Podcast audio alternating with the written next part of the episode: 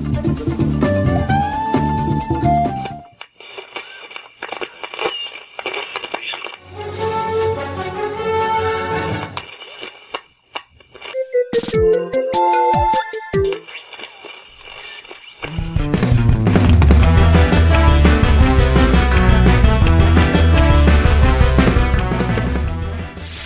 Salve, amiguinhos do Love todo o Brasil! Estamos chegando para mais um podcast. E eu sou o Tovar. Eu sou o Kiefer. E aqui quem fala é o Hash. E hoje, amiguinhos, estamos aqui reunidos para fazer mais um Jogos Indispensáveis. Faz tempo que a gente não grava esse, esse tipo de podcast, hein? A gente deixou de ser hipster e agora a gente só joga jogos mainstream.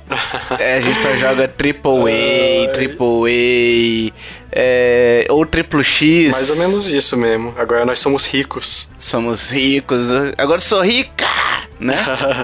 triplo X? É. Ah, é melhor gosto. não. Acho que o Hash gosta também, né? Sempre gostei. É isso aí. E Hash? Sou eu. Hash Kiff, vocês não vão acreditar, eu estou suando. Hum. Eu estou suando aqui. É, mas é, é, por causa do calor de Vitória. No calor de Vitória, até elefante na bunda sua. Credo.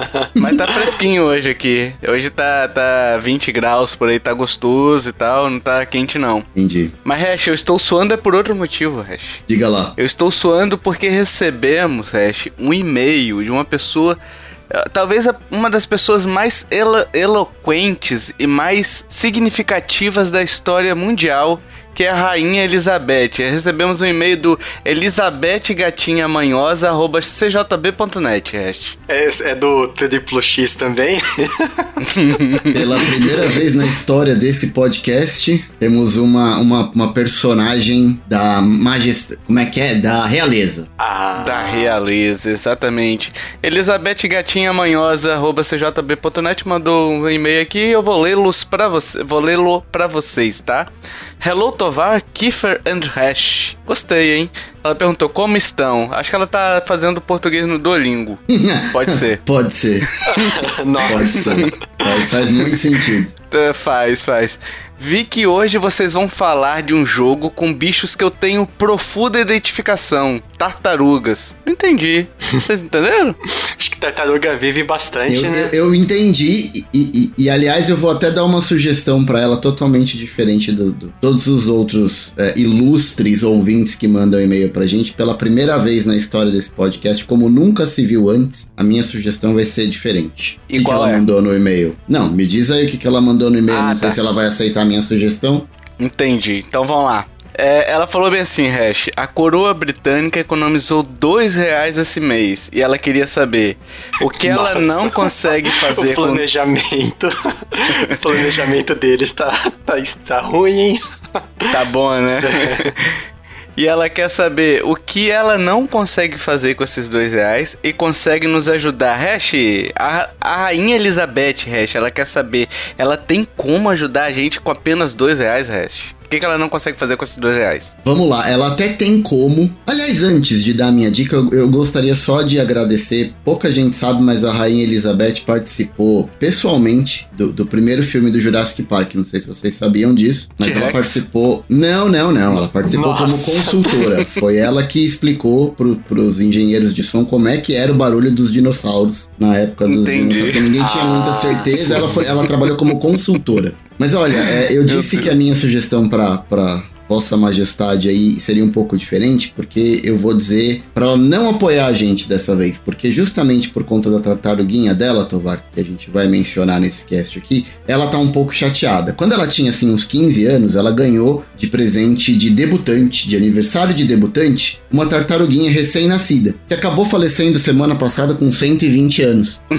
E ela tá meio chateada, ela tá triste. Então eu vou pedir pra ela guardar esses dois reais que ela poderia estar ajudando a gente, que faz muita falta pra gente, mas pra ela comprar um novo petzinho. Talvez mais uma tartaruguinha que deve durar mais uma, sei lá, mais uns 105, 106 anos. Eu acho que ela vai curtir mais do que ouvindo os nossos bônus, porque os nossos bônus são em português, talvez ela não consiga entender. Então compra a tartaruguinha com os dois reais. Agora, todos os outros ouvintes, por favor, ajuda a gente lá nos nossos planos para vocês ouvirem os nossos bônus, participar de sorteio e todos os benefícios que vocês vão conseguir apoiando a gente nesse humilde podcast. Então vai lá em nintendolovers.com.br barra ajuda, conheça nossos planos, escolha o que melhor se adequa à sua realidade, ao seu bolso e nos ajude a... Se você gosta de, da edição, se você gosta é, desse podcast, considere ajudar a gente, que é muito importante. Qualquer valor aí dois, acima de dois reais já tá nos ajudando, né? Então vamos pro cast? Partiu! Vamos pro vamos. cast. Eu vou começar dessa vez. Eu trouxe um jogo que exala nostalgia e que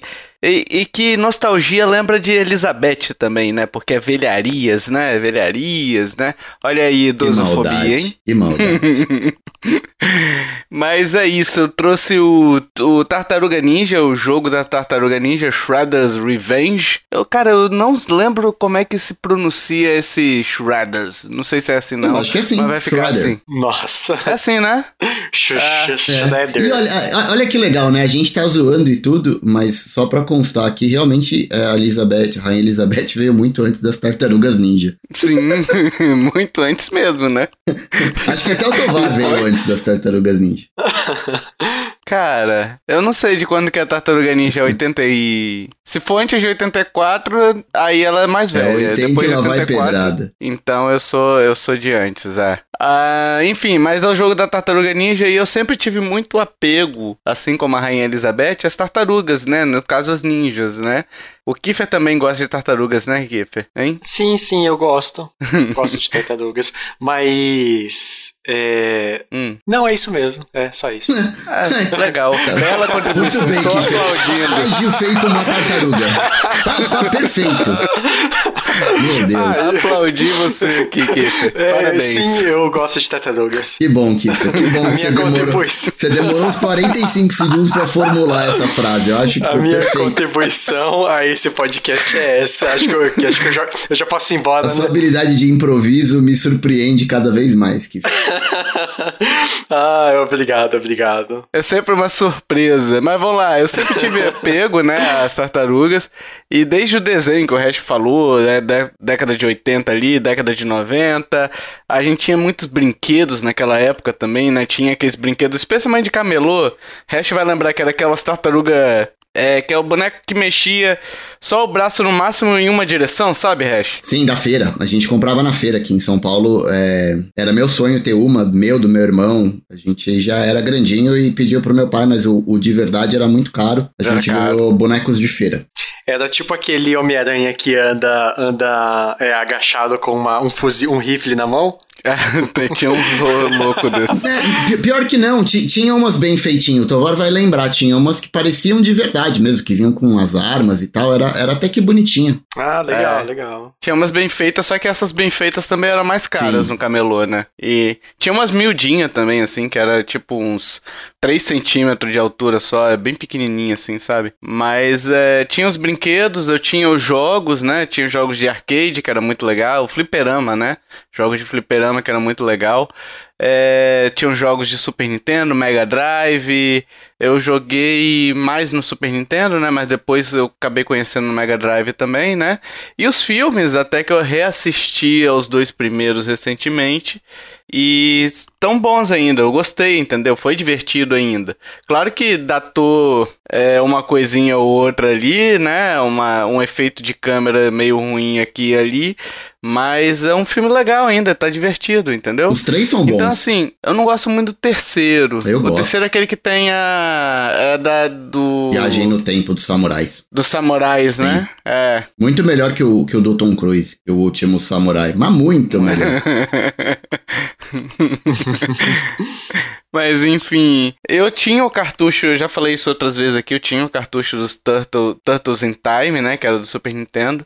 Jogava demais ele, eu já falei que eu já eu, eu joguei tanto esse jogo, mas tanto, que eu zerava do início ao fim, no modo hard, mais difícil lá, sem perder nenhuma vida, sabe? Eu conhecia todos os todos os spawn de personagens ali, sabe? De, de inimigos. Uhum. Então eu acabei me acostumando. E eu, aí eu fui pegar pegar outro dia para rejogar aqui, cara, morri tantas vezes, mas tantas vezes. Isso no modo easy. A idade chega, né, tio? É, a idade a chega, o reflexo, reflexo, vai embora. É, é as coisas vão caindo, né? Cabelo. O, o tônus muscular já não é mais o mesmo. Exatamente. Mas enfim, então quando eu vi, dado esse apreço que eu tenho pela série e tal, quando eu vi esse jogo e de um gênero que eu gosto muito, eu me animei, né? Só não fiquei mais animado porque foi o pessoal que fez o Streets of Rage. E aí eu fiquei assim, pô, será que vai ser no mesmo esquema? É que assim, Streets of Rage é um jogo velho, né? É um jogo que faltam mecânicas que a evolução dos videogames trouxeram.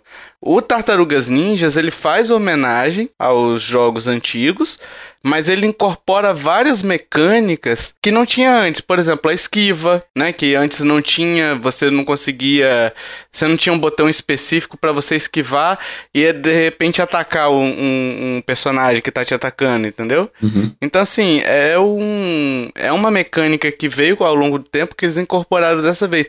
Então eu tinha ficado meio receoso por conta do Street of Rage, mas na hora que começou a sair os trailers e tal, eu fui ficando realmente animado, né? Com com, o jogo, né? O resto, você que jogou os jogos antigos e é, acabou jogando esse também, vai me ajudar um pouquinho nessa análise aqui, né? Uhum. Como é que você ficou no trailer? Você também compartilha desse hypezinho que eu sofri assim?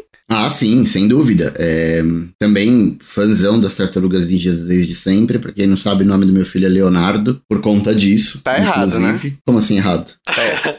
ah, legal. Porque é a pior não. tartaruga que tem. Tinha que ser Michelangelo, então, se você queria uma é, legal. É, mas, é, mas aí não dá, né? Nome de filho assim não dá. Rafael. Não, mas Rafael já é meu é irmão. Segunda. Já é meu irmão. E quando, ele era, quando a gente era pequeno, ele tinha o boneco do, do Rafael, inclusive. Donatello. O, o, nome do meu irmão, inclusive, é com PH, igual da tartaruga. Donatello é bom. Rafael com PH. Cara, colocasse Splinter. não, Leonardo, Leonardo é a melhor tartaruga. Sem dúvida nenhuma. Mas eu, voltando na tua pergunta, eu sim fiquei no hype e também por conta de ser da Dotemo, porque eu também curti muito Street of Rage 4. Diferente de você, eu acho que é. foi, foi bem. Eu achei super justo, é, atendeu todas as expectativas e eu já esperava vir coisa boa com as tartarugas. Mas eu acho que com as tartarugas eles deram um passo à frente do que eles fizeram com Street of Rage. Tartarugas Shredder, Shredder Revenge é melhor do que o Streets of Rage 4, por mais que seja uma outra direção de arte, uma outra pegada de jogo. Eu, eu ainda, fazendo uma comparação assim, um do lado do outro, eu prefiro as Tartarugas Ninja 9, eu acho que eles se superaram. É um baita de um jogo. É. Então, assim, é... dito isso que o Hash falou, né? Claro, a, a comparação do Hash eu acho que é muito mais pela mecânica, né? Do que a parte artística, que é muito difícil comparar as duas Sim, artes. São, né? São totalmente diferentes. As mecânicas que eu acho que o Hash está comparando. E a mecânica desse jogo, tal qual era o Street of Rage 4, é aquela. O beat'em up progressão lateral, né? Você vai da esquerda pra direita, né? Andando sempre, matando inimigo, vai ter determinadas áreas que vão surgir inimigos. Você lida com todos ali, avança para a próxima área e por aí vai, né? Uhum. Então é bem conhecido esse, esse estilo de jogo e aí a gente tem alguns personagens que a gente. Eu não me lembro de ter tido uma variedade de personagens tão grande assim. Eu acho que nos outros jogos, do da tartaruga, no caso, né? Uhum. É, eram só os quatro principais ali, né? Não me lembro se de, de repente eles incorporaram em algum aquela outra tartaruga do filme lá, que a eu Venus. esqueci o nome, que era Vênus, né? É, mas dessa vez a gente tem o Michelangelo, Donatello, Rafael e aquele que eu não falo o nome, o Splinter. Brincadeira, o Leonardo, né? Uhum. O Splinter, a April O'Neil e o Casey Jones. O Casey Jones, ele só é desbloqueado depois que você termina o jogo pela primeira vez, mas ele tá disponível para você jogar. Isso em qualquer dificuldade, tá? Terminou o jogo no modo easy, ele vai liberar para você. O que eu achei bem legal e bem acessível da parte deles, né? É, e cada personagem agora, diferente dos outros também, os outros tinham mais uma questão de alcance. Por exemplo, Turtles in Time, que foi o que eu joguei mais, o Donatello tinha a porrada mais longe, né? Uhum. Pela própria arma que ele usava. É, nesse caso a gente tem um, uma distribuição ali entre força, alcance, é, velocidade. Se eu estiver esquecendo algum atributo é porque realmente eu esqueci, mas cada personagem tem a sua composição de personalidade ali, né? Que vai fazer ele melhor ou pior de acordo com que com o estilo de jogo que você quer. Se você quer atacar mais à distância, o Casey Jones e o Donatello são as melhores pedidas, né? O Michelangelo é o melhor personagem de todos, ponto, né? Porque é o Michelangelo, cara. Michelangelo, né? É a tartaruga mais bosta de jogar nesse jogo, mas eu concordo que ela é uma das tartarugas mais legais. Vocês podem me falar quem é quem? Tipo, tem o que segura duas espadas, tem o que segura um cabo de vassoura. Vamos lá, Kiffer. Leonardo de espada, Donatello de bastão ou bo, o Michelangelo é os, são os nunchakus, o Rafael são os sais, ah, aquelas adaguinhas lá, né? Os garfos, é. né? Ah, sim, sim. É. Ah, entendi. Então, ah, beleza, beleza. O Casey Jones é o jogador de, ro de hockey. Yeah, hockey, e a April é a April. E a April é a repórter e o Splinter é o rato. É o ratão, né? Eu acho que já anunciaram mais um personagem. Eu me lembro de ter visto, tô tentando procurar aqui na internet, mas não tô achando. Mas acho que já anunciaram qual é o próximo personagem que vai vir em DLC. E aí, voltando sobre o jogo aí um pouquinho também, a gente tem as evoluções dos personagens. Então, conforme você vai evoluindo, passando de fase, matando inimigos, achando coisas escondidas pelo cenário, né? Você vai acumulando XP, esse XP vai acumulando seu personagem, seu personagem evolui do nível 1 ao nível 10. Cada nível vai te dar um bônus. É então, legal exemplo, esse tipo de esquema nos jogos, eu gosto. Sim, sim. E cada nível ele vai te dar algum benefício. Então, por exemplo, vai te dar uma barra de energia a mais, ou ele vai te dar uma vida a mais para você iniciar o estágio, ou ele vai te dar é, um pouquinho a mais de life, sabe? Um pouquinho a mais de vida para você tomar na, de porrada, né? De, de hit points, né? Então, assim, é muito legal isso, porque você começa no modo história bem fraquinho e você vai evoluindo junto com o personagem que você que você escolheu, né? Então, isso dá um, um efeito de você estar tá sempre sendo recompensado ali ao longo da, da, da porradaria, né? Ô, Tovar, nesse caso, é, é necessário ficar farmando XP no jogo? Não, não, você evolui numa, numa run que você faz do início ao fim de um jogo ali, do. Acho que até o nível 10, por exemplo, são 16 estágios, tá? 16 fases.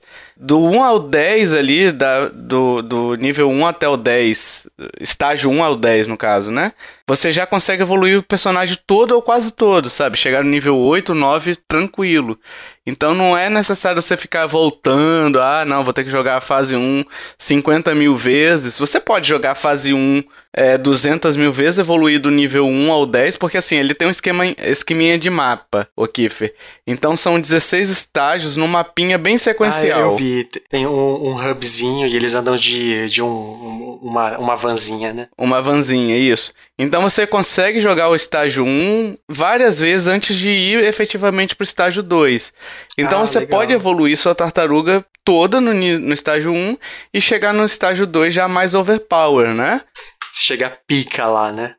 é, mas isso é meio chato de fazer, então eu não fiz. Hora nenhuma precisei ficar farmando o level ali. E eu fui sequencial e cheguei em todas as vezes que eu zerei, eu já tava no nível 10 no último estágio tranquilamente, fazia um tempo, entendeu? Então dá para você ir de boinha, mas também dá para você grindar e ficar farmando o level aí, entendeu? Ah, entendi. Nessas 16 fases a gente tem o Super Destruidor voltando aí também, né, como chefe supremo. A gente tem fases de skate, fases de um skate voador ali, o hoverboard, né? Uhum. Uh, que mais que a gente tem? A gente tem obstáculos ali que surgem. Por exemplo, uma manada tá vindo na sua direção, você tem que pular essa manada, entendeu? Carros. Armadilhas do cenário, né? Também. Armadilhas do cenário, tem aquele alien que sai da terra ali, que também é chato pra caceta, aquele bicho mas tem vários obstáculos ali que surgem, são vários estilos de fases, né? E a gente, toda fase, a gente começa com duas ou mais vidas, dependendo do nível que você tá com o personagem, né? Então, por exemplo, você tá no personagem de nível 10, você vai começar, sei lá, com cinco vidas. Terminou as cinco vidas, vai dar game over, você volta para esse cenário que você tava, e aí tenta de novo com novas cinco vidas. Aí você foi indo, foi indo, foi indo, faltou. É, passou desse cenário faltando uma vida. No próximo cenário você vai ter as cinco de novo. Então são cinco tentativas para você fazer aquele cenário. Hum, entendeu? Sim. Ela não é umas cinco tentativas no modo história, uhum. tá? Ela não é, não são cinco vidas pro total, para você chegar até o fim do jogo. São cinco vidas por estágio, né? E aí a gente tem um modo arcade, que aí sim são vidas pro jogo todo, né? Eu acho que não sei quantas vidas são, cinco. E aí o continue é, é limitado também. É alguma coisa assim. Eu sei que o continue é limitado, só que eu não me lembro o número de vida no modo arcade. Mas você tem que zerar ele numa. O Kiffer vai gostar desse termo, numa sentada só, né, Kiffer? e é longo o jogo, hein? E é longo. A gente pegou para jogar uma vez esse modo arcade aí.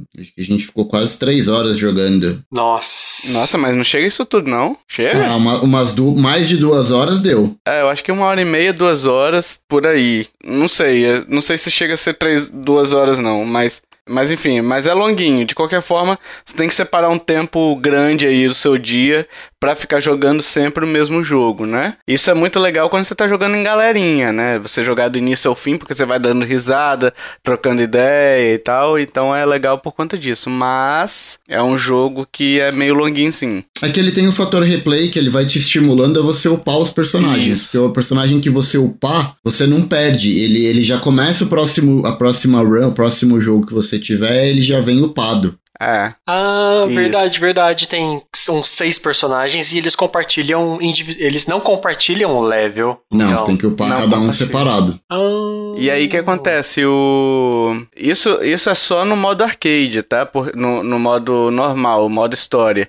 Porque no modo arcade, o, você tem uma quantidade de vidas fixa e seu personagem já é aquele ali. Não, não, não leva em consideração o level que você tem. Se você tiver todos no nível 10, o seu personagem no modo arcade vai ser um personagem especificamente para aquele modo arcade. Entendeu? Não vai ser aquele mesmo personagem que você tem no modo história. Ele é diferente. E assim, o... uma outra coisa também sobre os continues, né? Que eu queria, tá, antes de eu esquecer de falar, né? É que o continue continue. Eles são ilimitados no modo história e limitados no modo arcade. No modo história, você da Game Over, você pode tentar voltar quantas vezes você quiser naquele cenário, né?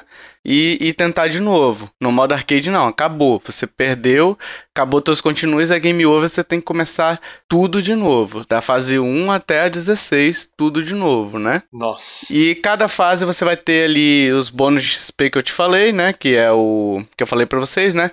Que é achar um personagem. Aí você achou um personagem, ele vai te dar é, side quest ali, né?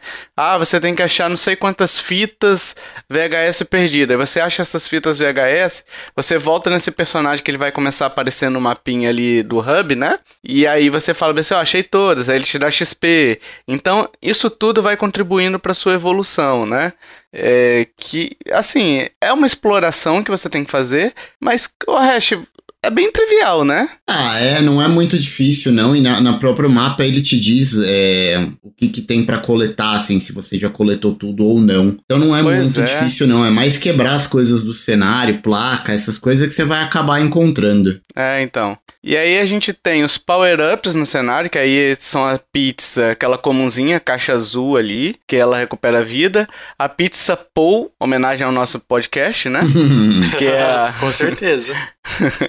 que é que você faz um ciclone, assim, que os. Eles estendem os dois braços ali, fazem tipo um crucifixo, sai girando, parecendo um ciclonezão mesmo, e matando os inimigos em volta, e cada hit é uma morte, né? Uhum. E você tem a pizza arco-íris ali que você pode usar os ataques especiais do personagem por tempo ilimitado, sem é, consumir. Porque você tem uma barrinha de especiais, né? Ah, o especial não consome vida, igual antigamente?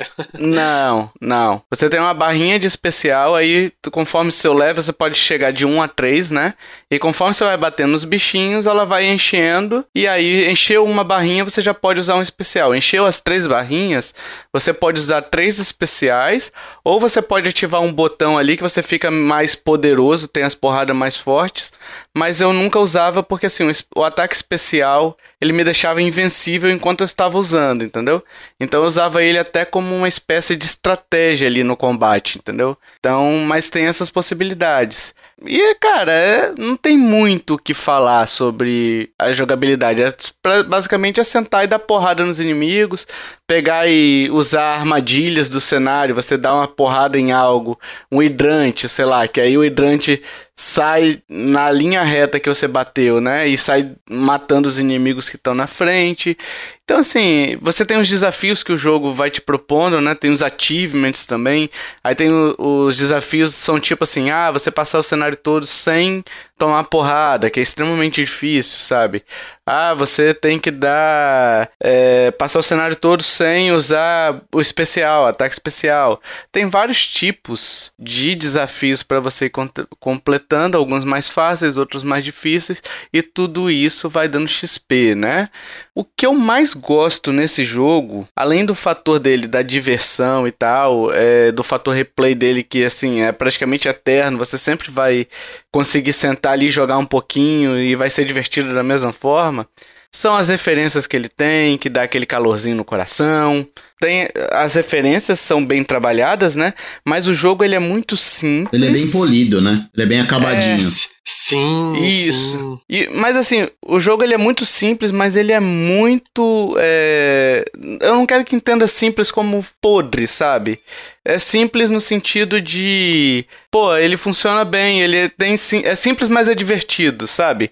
É simples, mas é bem divertido. Ah, aquela simplicidade boa, né? Aquela simplicidade boa que, tipo, muito jogo hoje perdeu já. Sim, sim. É que eu acho que ele não é nem tão simples assim. O que eu ia dizer é que, assim, comparado com o Turtles in Time, porque ele é uma sequência do Turtles in Time é, não oficial, uhum. ele não é só esmagar botão. Ele tem um tutorial no comecinho do jogo que ele te mostra um monte de combinação de golpe. Ah, eu vi. E chega a ser até difícil você decorar tantos combos. Então ele tem um, um leque grande é, várias opções de, de golpe, de, de combo mesmo, que acabam gerando mais ponto. É, uhum. Então ele é ele consegue ser simples para quem quer jogar um beat'em up simples, mas para quem quer masterizar o jogo, ele tem umas camadas um pouco mais profundas e é bem divertido também. É verdade, é verdade. E assim, eu acho que o cenário tem um tamanho bom. Eu, eu, acho que tudo nesse jogo funciona. Na real, eu acho que todo esse jogo funciona. O cenário tem um tamanho bom. É tranquilíssimo você aplicar combos, então você vai sequenciando as porradas, sabe? De, e, e é tudo muito natural, sabe? Você vai, pum, pum, pum, matou um, aí tá vindo um cara de, de, de atrás de você, aí você já vira, dá uma porrada nele. Então, assim, você vai encadeando os combos e não é aquele negócio que você vai ficar, nossa, eu tenho que apertar igual o Hash falou, né? Tem várias combinações. Se você quiser explorar os combos, você consegue. Mas se você quiser ir pro trivial ali ficar também esmagando o botão, você vai conseguir de boa e vai ser satisfatório do mesmo jeito, sabe? A dificuldade dele é muito boa. Os inimigos, apesar de serem aquele estilo de só trocar de cor, né, basicamente, eles você consegue identificar pela própria cor dele quais, qual é o moveset que ele tem, né? Quais são as habilidades que ele tem, a forma de ataque que eles vão ter. Então assim, é tudo muito, tudo funciona muito bem nesse jogo. E a trilha sonora é do caralho, né, meu? Porra, porra, é isso que eu ia falar também, cara. Olha, é, é tem, tem, é, tem trilhas nostálgicas e tem trilha nova também ou eu não conhecia, uhum. né? Não, tem trilha Algumas nova. trilhas, tem trilha nova também, né?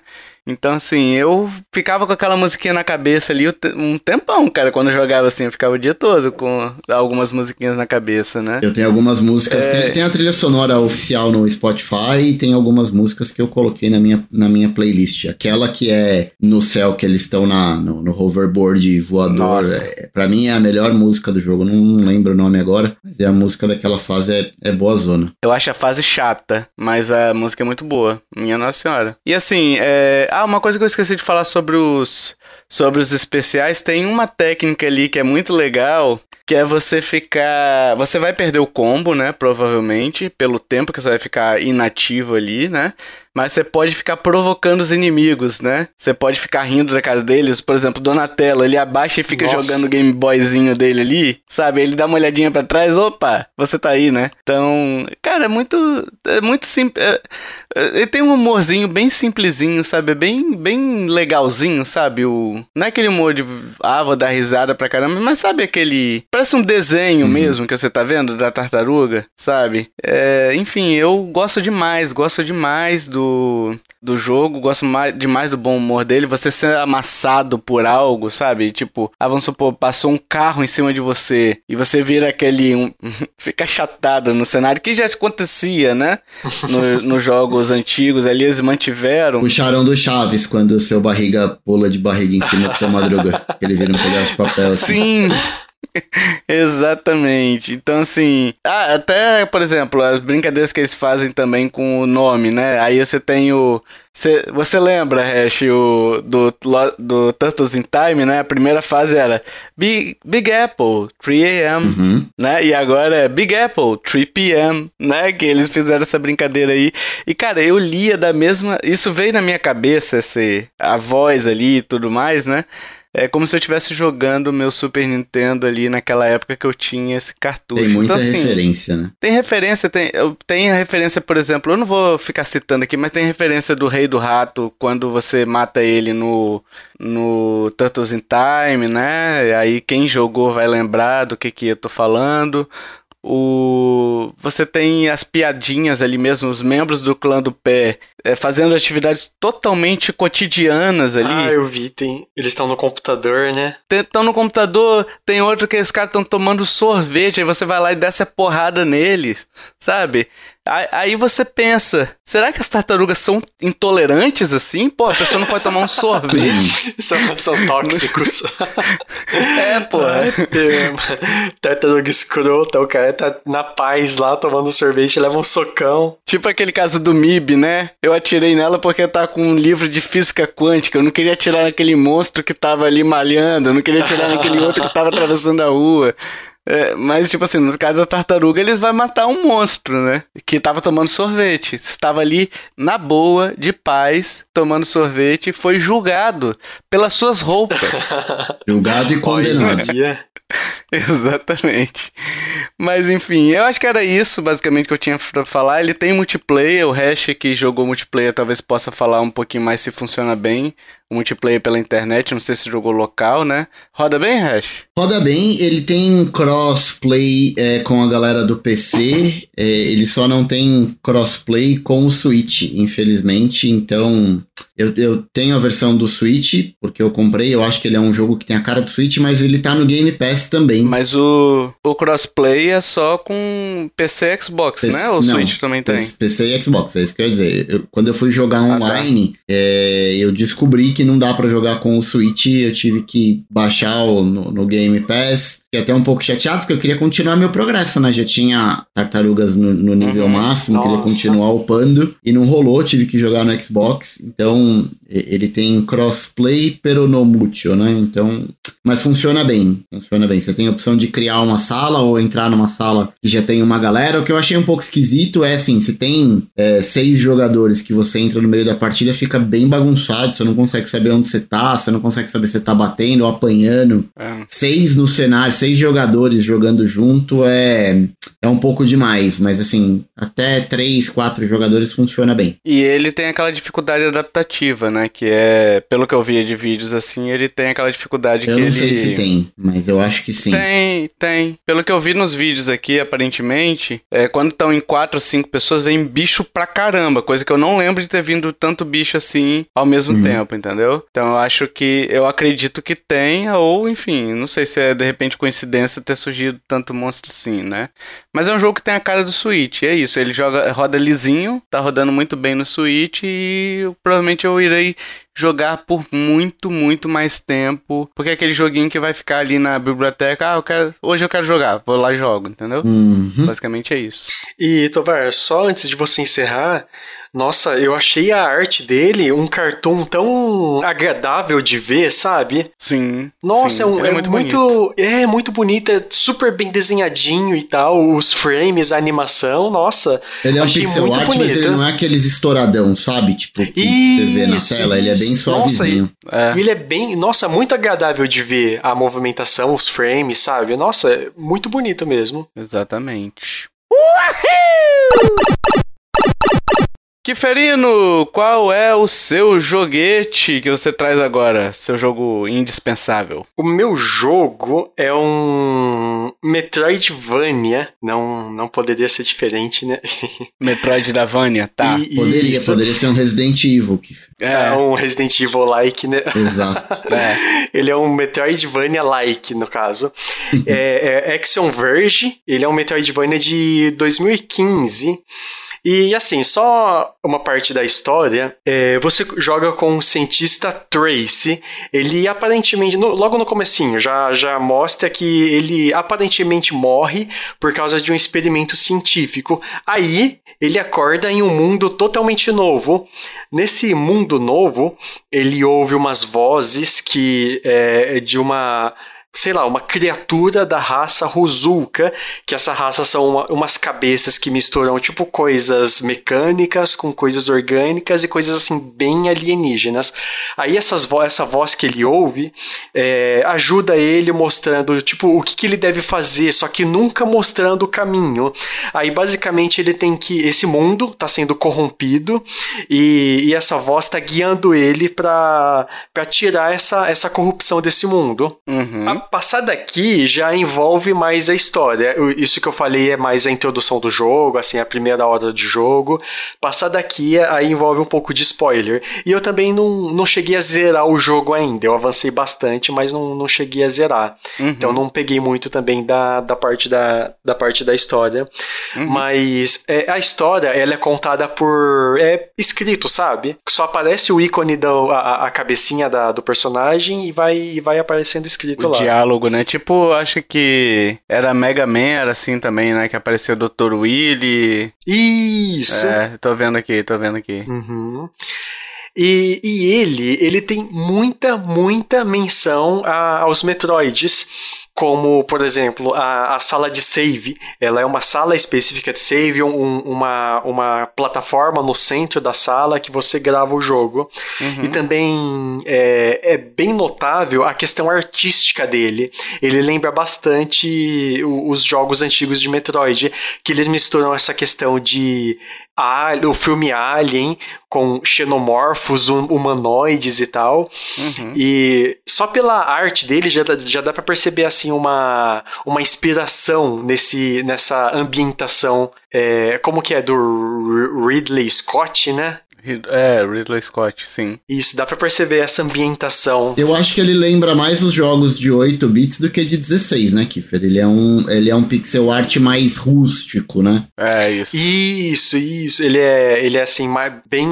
Tem uma cara mais antiga mesmo, só que ele tem... Usa as cores de uma forma que não é... Não, não são cores intensas, elas têm um tom um pouco mais, um pouco mais puxado pro escuro e tal, justamente para dar né? essa isso, pro cinza, justamente para dar essa ambientação mais alienígena mesmo, mais, mais estranha. Uhum. E é interessante que ele faz coisas que Metroid até Deus duvida. Fazer. Ele faz coisas que até Deus duvida. Não, é, ele faz coisas que Metroid deveria fazer. Ele tem inovações uhum. que Metroid deveria ter. Eu, como fã da franquia Metroid, é até triste falar que a franquia estagnou na questão de, de não ter inovações. Não tem uhum. é, habilidades diferentes, armas diferentes, caminhos diferentes diferentes. É sempre a mesma linha de, de habilidades de mobilidade, de coisa de projéteis e tal, diferente do Action Verge, que ele abusa, ele usa muito mais de é, uma mistura de habilidades e armas orgânicas com é, mecanismos totalmente científicos, é, e também bem alienígenas, porque a arma, a arma do, do cara principal, do Tracy, ela é uma arma alienígena. Uhum. Aí toda, toda essa, esse, esse hall de habilidades e, e, projéteis que ele solta envolve um pouco, envolve um pouco disso. Uhum. Por exemplo, é, ele tem uma habilidade que é tipo um glitch que ele. Sabe quando você tá jogando um, aqueles jogo antigo, aí ele dá um bug, aí os, o, os personagens, as criaturas, parecem um monte, um monte de quadrado que fica variando os frames dentro do, do da criatura. Né? Isso, ele tem, tem uma habilidade que faz isso, que aí faz isso nas criaturas, faz isso no, no na, nas paredes, por exemplo. Aí você precisa fazer isso para de repente transformar a criatura em uma plataforma. Coisa Caramba. que todo Metroid, para você transformar a criatura em uma plataforma, você congela. Uhum. Então ele usou de uma, uma coisa que já tem em todo o Metroidvania, mas deu totalmente um, um, um escopo novo, de uma forma nova para usar essa coisa tão básica no Metroidvania. Sim. Aí essa arma de glitch também usa para criar novos caminhos. Você buga um caminho, aí ele fica aqueles quadradinhos piscando os frames e tal, aí você consegue passar. Tem também uma, uma furadeira que.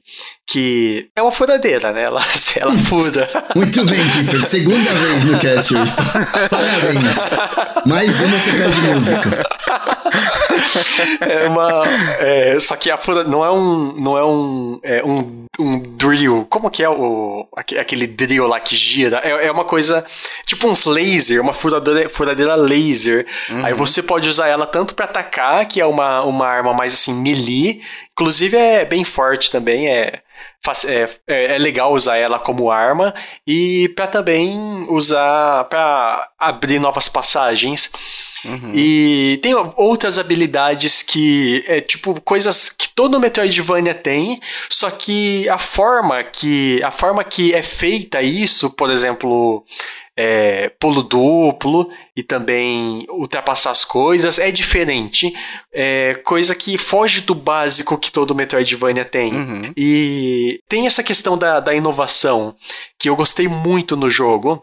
Além, e fora que to, tudo isso, as criaturas, o mapa, o personagem, as armas, as habilidades, ela tem uma certa estranheza. Sabe quando você olha e você sente, tem aquela sensação de que é, é, tipo uma mistura de aquela. Ai, Vale da Estranheza, sabe? Que você acha estranho, uhum. aí fica olhando até se acostumar. Sim. Então, muitas coisas do jogo usam e abusam dessa, dessa questão e a, a, arte em geral, as músicas em geral. Então, o jogo ele tem suas próprias estranhezas e ele inteiro é sobre essas estranhezas. É bem perceptível isso, principalmente na arte dele, nas criaturas, nos, nos chefes, uhum. nos inimigos, né? Isso, os inimigos. Os inimigos por... são bem, bem esquisitos mesmo. Uhum. Né? E por falar neles, eles têm inimigos do, dos mais variados tipos. É, tem os, os, mais basiquinhos que só vão andando em volta da plataforma, só que eles uhum. são bem diferentes do padrão. Sim. E tem inimigos que, tipo, tem a mesma função, é, a, a, mesma forma de derrotar como todo Metroidvania, só que o desenho deles é diferente, a, o padrão deles é diferente. Sim. Principalmente os chefes. É legal que os chefes, eles são é, criaturas assim, ou robóticas, ou super alienígenas, de. E alguns são até enormes, aí o seu personagem fica pequenininho lá na tela. Uhum. Aí tem. Cada um tem sua forma de, de derrotar e tal. Sempre tem um padrão. Aí você vai morrendo algumas vezes até reconhecer esse padrão. E, e, consegue consegue passar. É de boa dificuldade? Então, eu, eu ia falar sobre isso. É, sim, ele é bem de boa, porque até porque se você morrer, sempre tem saves próximos.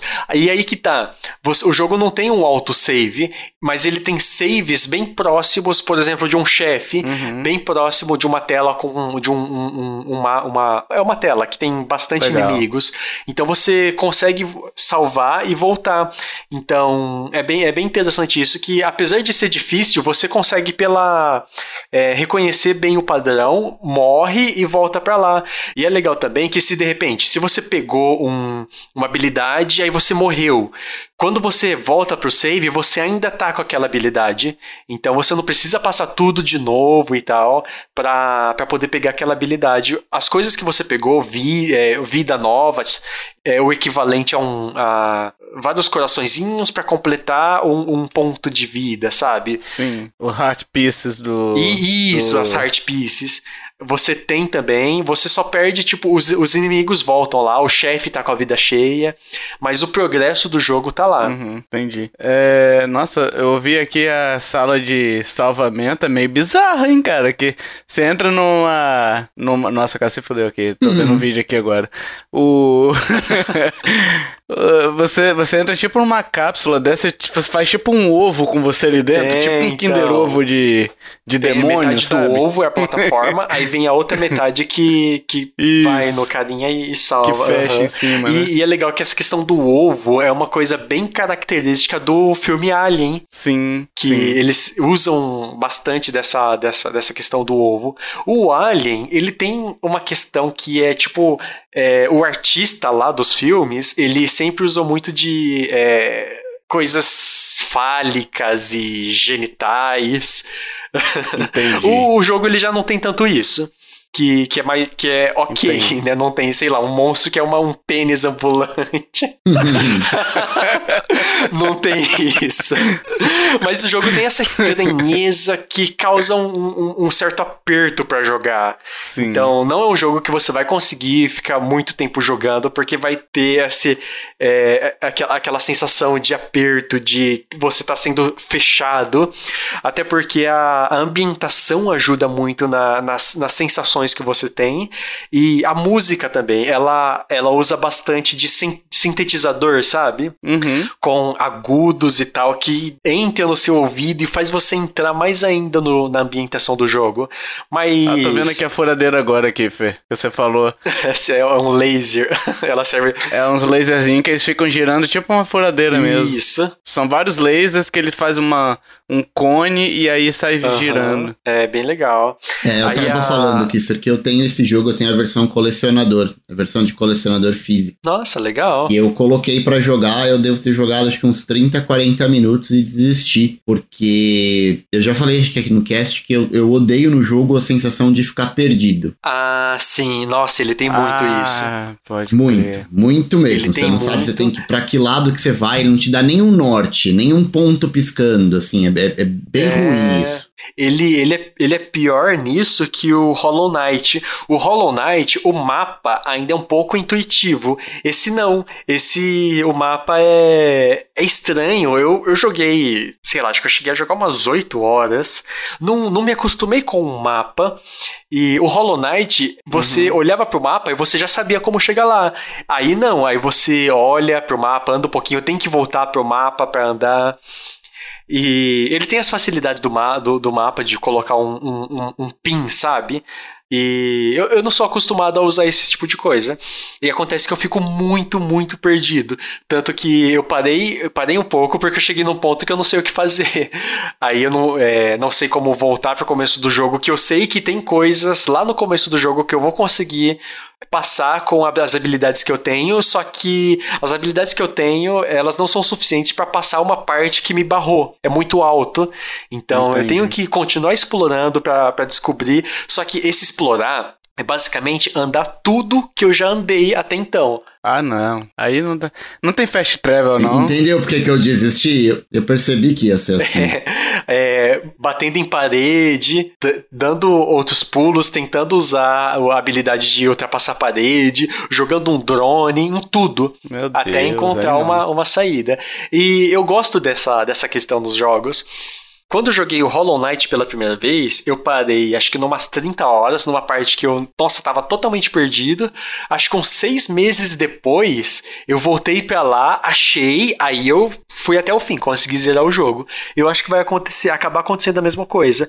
Ele não é um jogo tão, tão longo como Hollow Knight, inclusive, deixa eu ver o How Long to Beat. Ah, o problema aqui. dele não ser longo é que assim, você fica, você perde muito tempo nessa de bater cabeça, de pra que lado eu vou, é pra cá, não é né? Vai, volta. É, sei lá, eu, eu não tenho muito saco para isso, não. Acho que é, um, é uma escolha de, de game design muito ultrapassado, assim, sabe? Tipo, isso funcionava lá atrás. Ah, ah mas eu, eu gosto disso. Ah, é, é, é uma coisa que eu ainda gosto, essa sensação de estar de tá perdido, porque é uma coisa que particularmente eu gosto muito nos jogos, que é a exploração.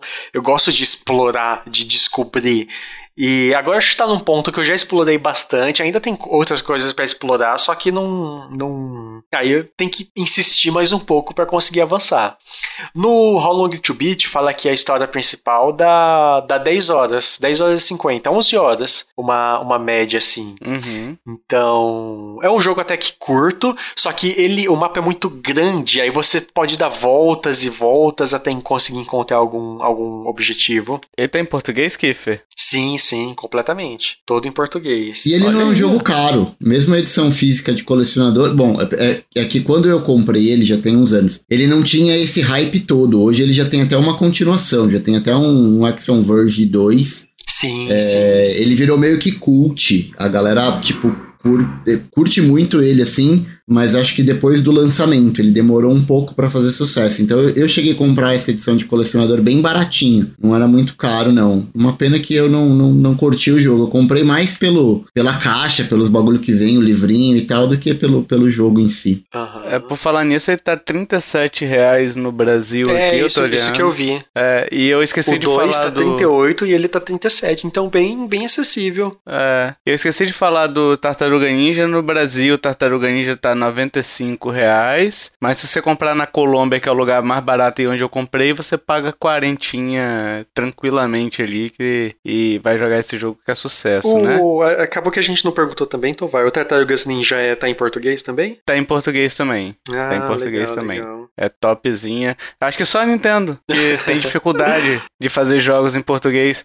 Aí quando ela vem com Super Mario Superstars aí Party, né? Mario Party Superstars, ela vem com muito carinho pra gente para traduzir meia dúzia de diálogo, né?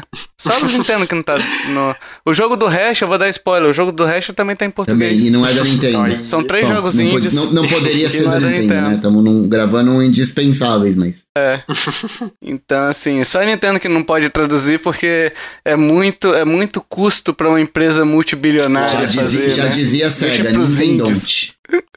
Nintendonte, é. Ah, Indies does what Exato. Nintendonte, né? é, alguma, alguma dúvida pro, pro jogo? Não, cara, eu tinha... Ah, tem fast travel não, né? Pelo Não adianta você- nada, você não sabe pra onde você tem que ir. O que, que adianta um fast travel? Ai, putz, pior que eu não lembro, cara. Eu acho que não. Ah, não, mas- não tem fast Mas travel. eu acho que não, pelo que você tem. falou que você tem que ficar caminhando. É, não tem. O Hollow Knight tinha fast travel, mas esse não. É. Esse não. É, Cara, eu, eu, eu tava empolgado, eu tava ficando empolgado realmente, mas aí até o Hash falar que você fica perdido aí, cara, sei lá, É, sim, sim. eu não tenho tempo. Quando, quando tem aqueles diálogos, aí a, a cabeça pensante fala: é, você tem que fazer isso, isso, isso. Só que não fala onde, não fala quando, não fala é, em qual Ah. direção, nem que seja norte, sul do mapa, não fala nada. Só fala que você tem que fazer isso. Você tem que ir lá e ativar uns drones e te vira aí. te vira nesse mundo. Tipo o mestre Nossa. dos magos. Aparece do nada, fala um bagulho nada a ver e some. Isso. É. Pra isso já basta a vida que fala, você tem que ganhar dinheiro, e não Exato. fala como, né? Só pra, só pra concluir, então, o jogo, ele faz muitas coisas que eu gostaria de ver no Metroid. Essa questão de ficar, da sensação de ficar perdido, ok, pra Metroid eu já superei. Só que a questão do uso das habilidades, da inovação nas habilidades, e principalmente nas armas, eu não falei tanto das armas, tem tipo arma, uma variedade enorme de armas, de projéteis, da forma que o projétil sai, a forma que ele se espalha, e cada um é, tem inimigos que morrem mais fácil com um determinado, com o outro, tem uns que ultrapassam parede, mas tem suas limitações também. Então tem uma variedade enorme de armas. Aí tem a- as- os atalhos que você pode trocar. Tem chefes também. Então ele tem uma, uma variedade de coisas que você pode. Uma variedade muito grande na parte de ação e na parte de mobilidade também.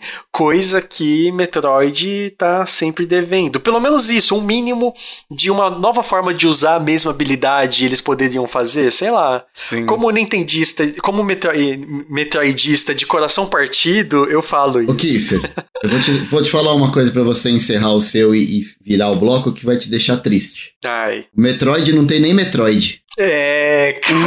Metroid não tem nem o jogo do Metroid, não, mas, cara. Mas, mas, mas, o último Metroid, ele envolve os Metroid sim, lá não, no não, finalzinho, eu, eu mas dizendo envolve. não tem jogo. Você não tá esperando o Metroid Prime que não sai? É. Ah, verdade, verdade. Nossa. Ai, por isso que o Metroid tá perdendo a minha é, primeiro lugar no meu coração e tá entrando Resident Evil. Ah, que novidade. Triste. Olha aí. Triste. É. então é isso. Uhul! Hashzito, você, my friend, my friend, qual que é o seu joguete aí? Vamos lá, eu pensei muito, muito, muito, muito em qual jogo eu ia trazer, porque eu tô jogando dois indies agora no Switch. É, só que um deles é o Coat of the Lamb, e eu tô curtindo muito de verdade, só que eu decidi não trazer ele porque já tem muita gente falando, tem muito material no YouTube, já tem podcast, inclusive, falando do Coat of the Lamb. Então eu vou trazer um jogo que me surpreendeu surpreendeu, é um jogo que eu descobri meio que por acaso, navegando na eShop, que é o Fishing Paradiso. Não sei se é assim que fala, se é Paradiso ou Paradiso. Deve ser Paradiso, Paradiso. talvez. Não sei. Não sei, não Fish, sei. Vou, vou adotar Fishing Paradiso, que é um jogo basicamente de pesca, mas é um jogo, assim, é, é um, é um jogo de minigame, praticamente, de pesca, né? Sim. Hum, legal, e, legal. Eu descobri ele justamente porque eu tava procurando um jogo de pesca para jogar no Nintendo Switch, porque é um dos bagulho que eu gosto, assim, meio que é nichado, assim, joguinho de pesca. E eu tava procurando alguma coisa, mas eu queria Uhum. um jogo de pesca meio que simulasse pesca de verdade, com tipos de peixe de verdade, e acabei esbarrando na eShop lá, a hora que eu digitei fish, apareceu ele e a carinha dele me chamou a atenção, porque ele é um jogo que olhando, assim, é- ele é todo pixel art também, ele, lem ele me lembrou um pouco do Stardew Valley, pelo, pela thumb dele ali, Sim. né? Hum, a arte também Sim, lembra um pouquinho. Isso. E aí eu, eu li a história do jogo, e aí a hora que eu li a história do jogo, acabou me, me fisgando. Que é a história do jogo começa assim: é, Você morreu. Essa é a notícia triste. Sim. Ué, É, vo- você está morto. É um bagulho assim. Eu falei, ué, que estranho. E aí, a história, tipo, o, o descritivo do jogo meio que continua, né? Você tá morto, mas a boa notícia é que você tá no paraíso, que lá você vai poder pescar e não sei o quê. Aí eu falei, puta, que jogo maluco. E ele tava, acho que 60 reais Uhum. na, na, na eShop. Eu falei, cara, eu vou. Eu vou arriscar. E acabei comprando. E ele é basicamente isso. Ele é um, ele é um jogo que ele tem. Ele é dividido basicamente em duas partes, né? Você acorda numa ilha deserta e tem um personagem que é a gata, ela vai ali conversar com você, te fazer meio que tutorialzinho. Você ganha uma vara de pesca no começo e você começa a pescar uns peixinhos. E, e ele. e- A mecânica de pesca dele é muito simples. Você joga a linha, espera o peixe morder, segura o botão apertado para trazer o peixe até você. É simples quanto isso. Então ele começa ali, primeiro local liberado, aquela ilha que você aparece do nada para você pescar. Você começa a pescar uns peixes ali, juntar um dinheiro, você vai evoluindo, você arruma, alguém constrói uma casa para você, tem um personagem que é carpinteiro e ela constrói essa uma, uma casa para você e aí o jogo apresenta a segunda mecânica que é basicamente você pesca, vai ganhando, vai fazendo missões do- dos personagens secundários, vai ganhando itens para decorar a sua casa. Então basicamente ele é um jogo de decoração de casa que você fica colocando os itens que você vai ganhando, vai trocando ali as coisas que você vai adquirindo conforme você faz as missões secundárias e vai pescando. Conforme você vai pescando, você vai melhorando as suas habilidades de pesca. Você vai evoluindo a sua vara. O personagem não, não upa de nível, mas a vara ela tem alguns atributos que você vai upando. Então, desde a distância que você joga a linha até o tamanho do peixe que você consegue pescar, o peso do peixe e também é, a, a quantidade de tensão que a sua linha consegue aguentar. Você consegue. Você só consegue mudar um atributo, eu acho, do personagem, né, Hash? Que é o charme, né? Que é tipo, o peixe ele não vai se sentir. Ele.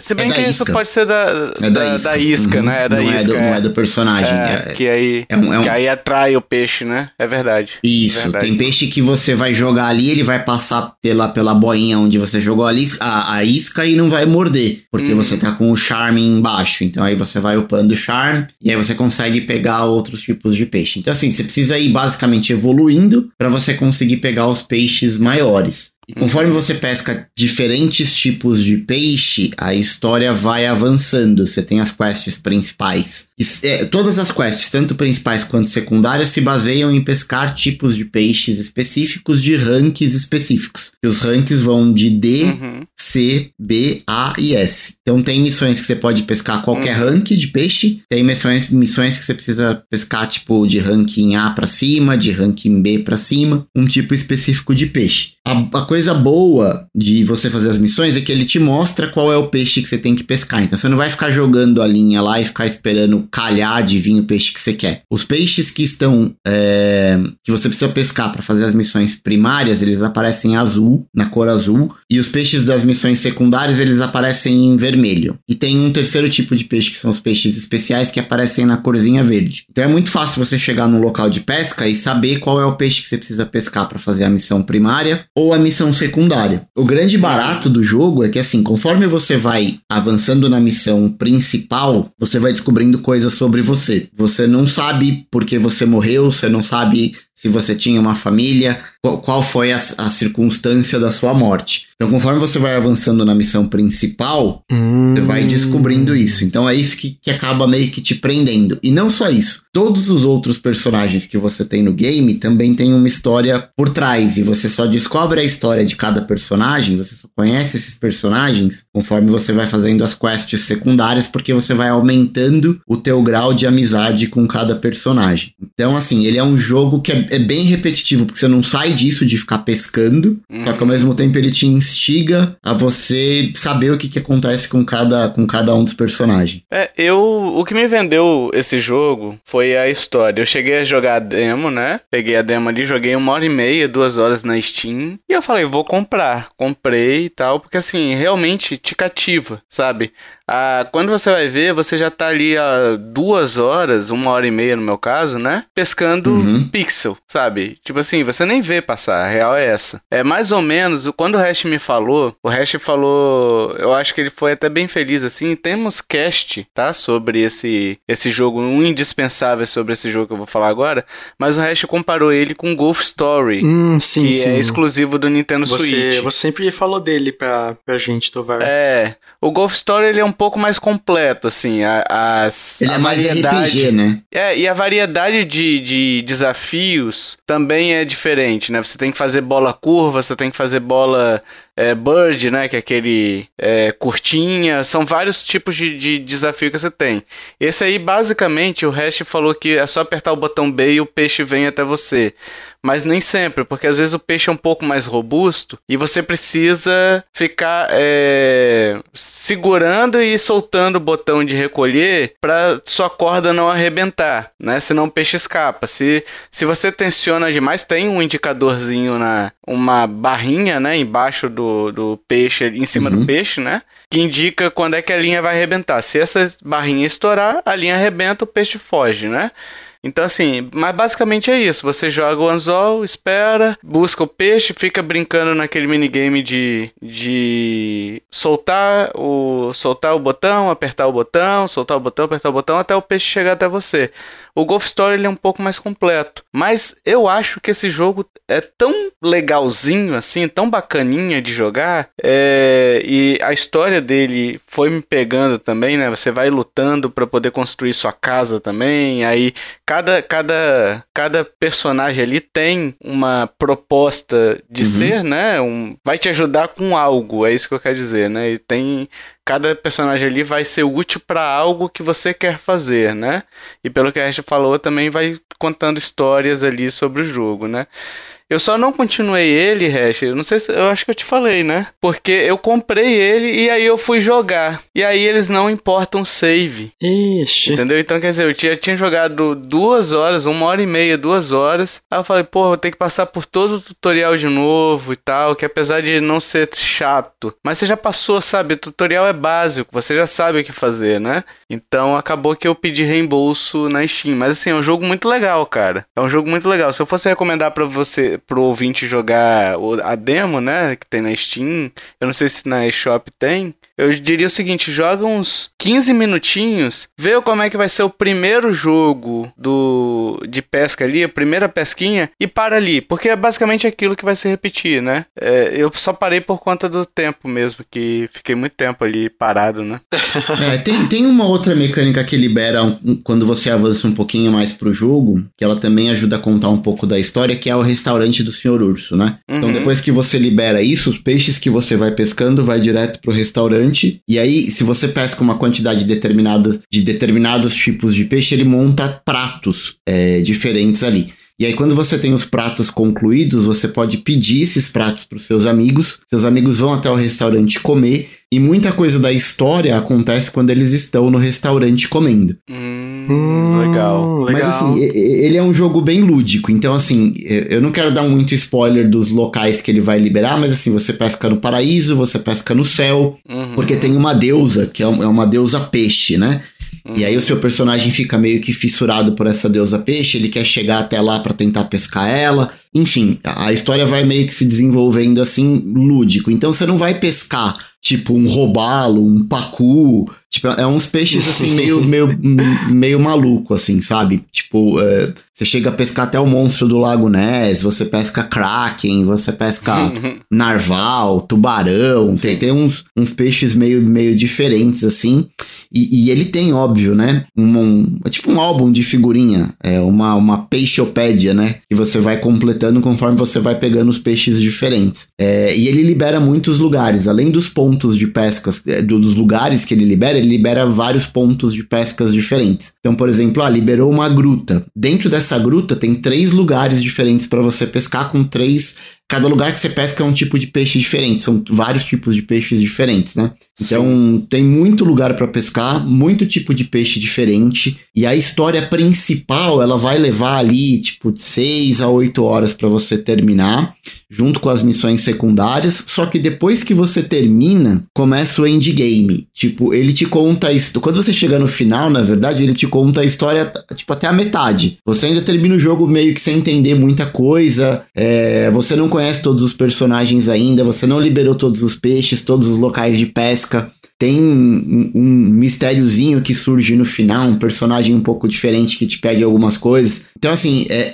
é um dos poucos jogos que eu tô motivado a continuar a jogar depois que eu terminei e, e subiu os créditos, sabe? Eu tô. Eu já tô no Caramba. endgame, assim, mais ou menos a mesma hora, a mesma quantidade de horas que eu levei para concluir a quest principal, digamos assim. E olha que eu fiz. Nossa. Todas as missões principais e todas as secundárias. Subiram os créditos. Puta, faltava liberar mais da metade dos personagens que eu não conhecia. Tem muita coisa ainda por trás, locais de pesca. Então, assim, ele Meu é um Deus. jogo bem extenso. Só que eu não sei porquê. Apesar de ter uma mecânica tão simples, eu não, eu não consigo enjoar. Então, eu, eu, eu tô. tá me divertindo ainda. Enquanto estiver me divertindo, eu vou, vou continuar jogando.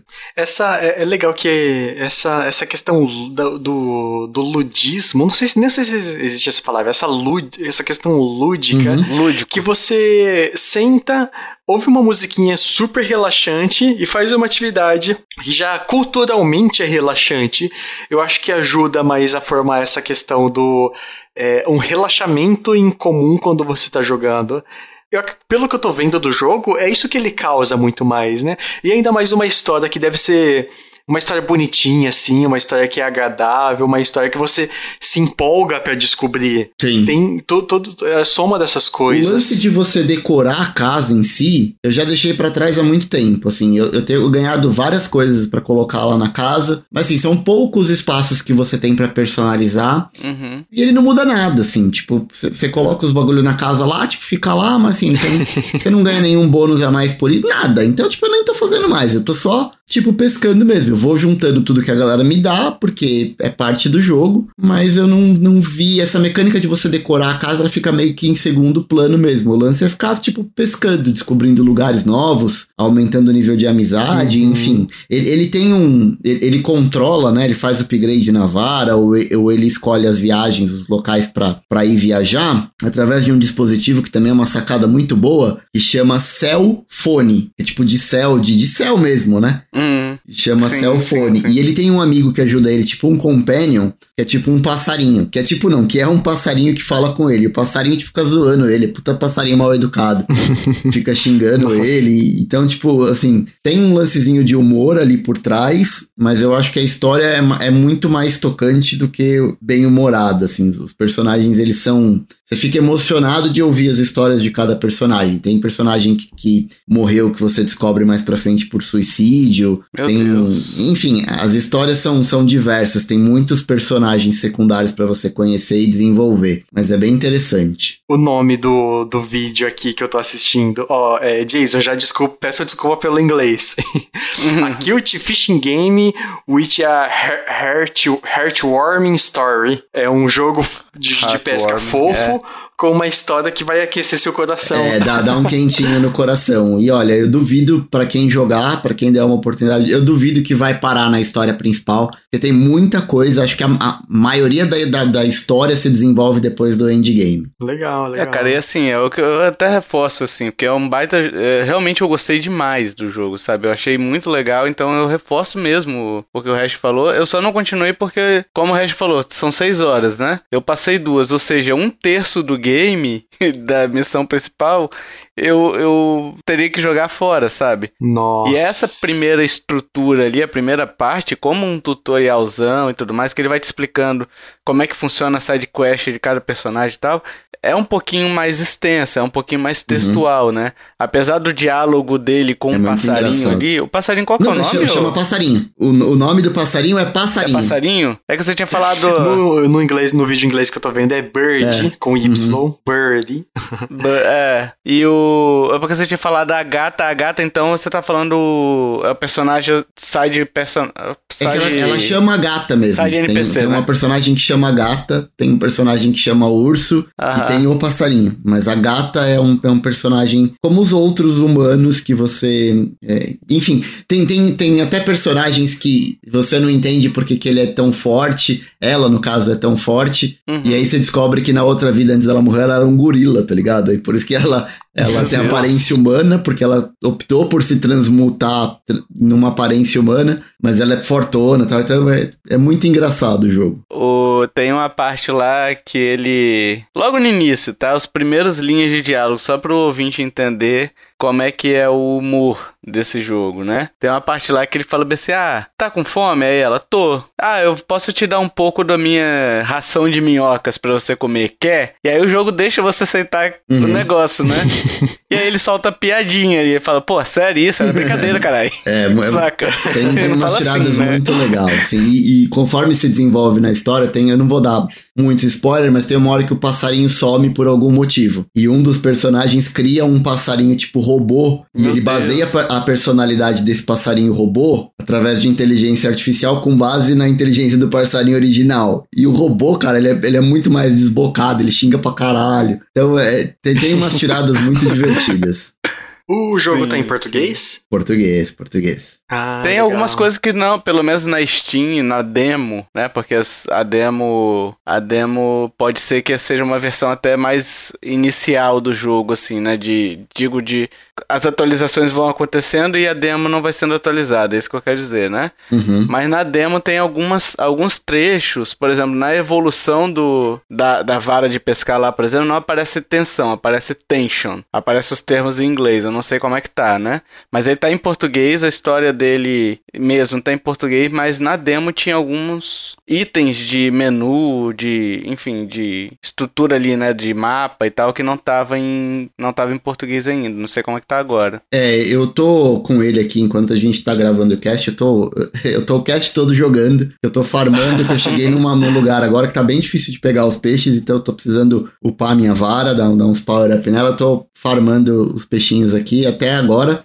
É, eu vou dar uma conferida aqui, eu num- numa parte que tem cutscene e não dá pra ver, mas tem algumas coisas que realmente aparecem em inglês, mas é porque não são textos propriamente ditos, são imagens. Tipo, quando você conclui uma missão, Ah, tá. ele aparece como main quest é, e, e como subquest, tipo do, do inglês, sabe? Mas eu acho que os menus estão estão mesmo em, em português. Eu acho que talvez só na, na demo que estivesse em inglês. Mas eu Enquanto já. o Hash olha aí, só pra. Não sei se o Hash falou isso, porque eu tava procurando aqui o preço na uma hora aqui, que tá 69 reais no Brasil, tá? Mas se o Hash falou, mas fica aí só de Falei reforço, tá, ouvinte? 60. Não me critica. É, não me critique, ouvinte. Eu só tô falando aqui porque eu realmente tava procurando na hora e não prestei tanta atenção.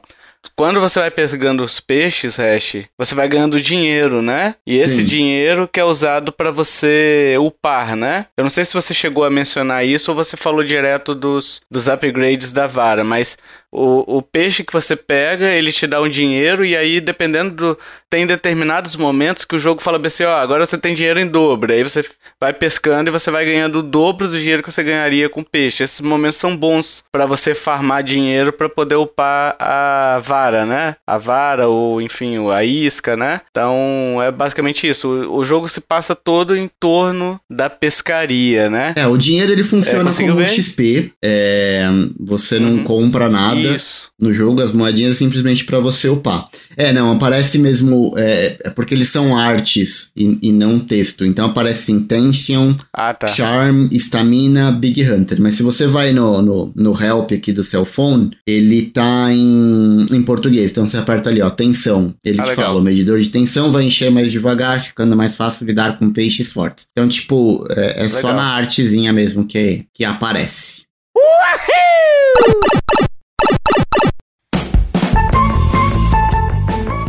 E agora, amiguinhos, chegamos pro jogo misterioso. Esse jogo misterioso. De quem é esse jogo misterioso, Kiffer? Sou eu. De quem? É meu. É seu? Tem certeza disso? Kiffer, sim, acho que antes sim, eu de você- as dicas. Mas às vezes, a- às vezes foi Deus que mandou as dicas pra vocês. Olha aí. Às vezes você só está escrevendo pra ele. Mas eu, eu tô enrolando aqui, Kiffer, porque eu tava pegando os acertadores do jogo passado, que eu esqueci de fazer, tá? de, de citar. Então, os acertadores do jogo passado, uma vergonha, que foi o, o Medical Quest 2. Só duas pessoas acertaram, e foi o Kiefer, olha aí, e a Lívia. Lívia Peixoto, que acertou também. Duas pessoas somente acertaram o jogo que tava fácil e hoje o Kiefer vai ler a dica dele que o jogo tá tranquilo também, hein? Eu já acertei, já sei que eu acertei. É, mas ah, no cast que vem a gente só vai validar meu acerto. Vamos lá. o, o, o Kiefer, lê as dicas aí. vamos lá. Na verdade, é uma, uma franquia, mas também qualquer outro jogo da franquia que chutar é, a gente considera certo. Ó, primeira dica. Sou uma franquia iniciada na década de 90. Beleza. 2. Meus jogos são mais conhecidos pelo subtítulo do que pelo título. Aí tem um exemplo aqui. João João das Couves 1, Salada. E João das Couves 2, Refogada. Aí as pessoas conhecem mais os jogos pelo subtítulo, ou seja, Salada, que é o 1, e Refogada, que é o 2. Entendi. E a dica 3. Meu último jogo recebeu muitas versões diferentes em muitos consoles diferentes. Dica 4. Uhum. Um dos meus jogos possui um dos maiores mapas até hoje. Olha aí. E dica 5. Sou conhecido também pela extensa quantidade de mods que meus jogos já receberam. E é isso. Olha aí. Essa dica 2 você, você meio que aproveitou a minha passada, né? Sim, do- sim, eu vi que vo- você deu um Cara exemplo lá e eu, ah, vou fazer igual. Copia, só não faz igualzinho. É, o pior foi o Hash que usou todas as minhas dicas no jogo misterioso. Ai, ai, ai. Esse, essa dica 2 aí, só pro ouvinte entender, por exemplo, se tivesse. Não, não vou falar não. não vou falar não. Super Mario World e Super Mario Odyssey. Aí teria. Seria conhecido por World Odyssey, não é isso? É, é mais ou menos isso. Ok. Pelo subtítulo do jogo. Igual como se você fo- fosse chamar o Senhor dos Anéis 2 de só duas torres. É. Ou só o 3 Boa, de o Sociedade do Retorno do Anel. Rei. É, geralmente as pessoas falam também, né? Você já assistiu A Sociedade do Anel, que é O Senhor dos Anéis? Não, fala Senhor dos Anéis. Senhor dos Anéis 1, 2 e 3. é, também. Mas é a mesma coisa. Ser conhecido mais Eu nunca vi ninguém falar. Já viu o retorno do rei? Que rei, caralho? Pior que eu, eu pensei em dar, um, dar em esse exemplo, tipo a ida, a volta e o retorno. Mas aí o João das Couves é, é famoso, né? João das Couves é um ótimo jogo aí pra citar de exemplos. é. é isso, meus amiguinhos. Sabem o, sabe o jogo misterioso qualquer? Já tem, já está gritando aí em coro qual é o jogo? Vai lá na nossa página, na postagem desse episódio, ou até na postagem desse episódio no seu agregador de podcast, tem o link lá para você dar o palpite nesse episódio lá no seu agregador de podcast. Se você for lá na info, na descrição, vai ter lá o link do jogo misterioso para você chutar, acertar e ter seu nome lido por essa voz que vos fala. Ou de repente, se você quiser que o Hash leia sua seu nome também, eu posso passar para ele. Ou Kiffer, com esses é, pensamentos complexos. Eu só leio o nome de apoiador. Se não for apoiador, nem manda que eu não vou ler. Olha aí, ó. Fica assim então, ó. Hash Rebelde. o Hash Rebelde, mas sabe a dica aí? Sabe qual é o jogo, a franquia misteriosa, perdão? Não é o jogo misterioso, é a franquia. Deixa aí nos, com, nos comentários, não, no, no formulário. Preencha o formulário e você vai ter seu nome lido. E agora, pessoal, a gente quer saber sua opinião. Interessou por algum dos jogos aqui? Já jogou algum dos jogos? O que, que achou? Qual é o seu jogo preferido é, dos três aqui? Se você já jogou os três tudo que você quiser falar, fale com a gente nos comentários desse episódio, é, seja nas redes sociais ou na nossa página mesmo, em qualquer lugar que você nos encontre, no Telegram, pode falar também. Aliás, se você quiser entrar no Telegram, manda seu nome de usuário pra gente que a gente segue você lá e tal mas deixe sua opinião, bata o papo com a gente que é muito legal quando vocês participam. A gente também tá pedindo review no iTunes aí, no Spotify, então se você puder lá dar umas 5 estrelinhas, as 5 estrelinhas, né, no caso, ajudará bastante a gente a aparecer, ajuda bastante a, a divulgação do podcast, tá, pessoal? Então por isso que a gente pede bastante. E, por último, mas não menos importante, pessoal. Se você curtiu esse podcast, compartilha, ajuda a divulgar, chama papai, chama mamãe, chama vovó, chama vovó, chama tio, chama titia, chama sabe quem? O hash aqui. Charles. O sim. Não. o senhor Pfizer, que sabe mexer com instrumento de pesca e tem um, um upgradezinho ali pro instrumento de pesca, o senhor Pfizer, hein? Um, um upgradezinho azul Eu peguei ali, a referência, mas eu não vou dizer porque é, é empresa concorrente de onde eu trabalho, então não quero nem saber dessa empresa. É verdade. Um dia você vai entender, Kiffer. Daqui uns anos você vai entender. Chame o senhor Bengala, que hoje tem o recorde Guinness aí da maior vara de pesca do mundo. ah, inclusive, ele se candidatou a deputado. Sim, maravilhoso o senhor Bengala aí. Poderia ser juiz também, né? Dado o instrumento dele, mas deixa quieto. É, chame o Romário. Sabe por quê? E aí, peixe? E aí, peixe? Nossa. Foi boa. Foi ótima. Foi Nossa, boa. Até, eu vou até parar de jogar aqui, ó. Ai, tanto que eu tô rindo. Foi maravilhoso. Chame Chame o senhor Nintendo ali para poder vir escutar este podcast também. De repente, ele ouvindo sobre esses três jogos, ele faz um cursinho no Duolingo ali e começa a fazer tradução de jogos também, sem precisar traduzir seis palavras no Google Translate. Mas chama ele em inglês, hein? Senão ele não vem. Chama ele em japonês, que nem inglês essa desgraça deve saber, né? o senhor Nintendo aí. é isso, pessoal. Dito isso, até o próximo podcast. Valeu. Tchau, tchau. Até mais. Falou.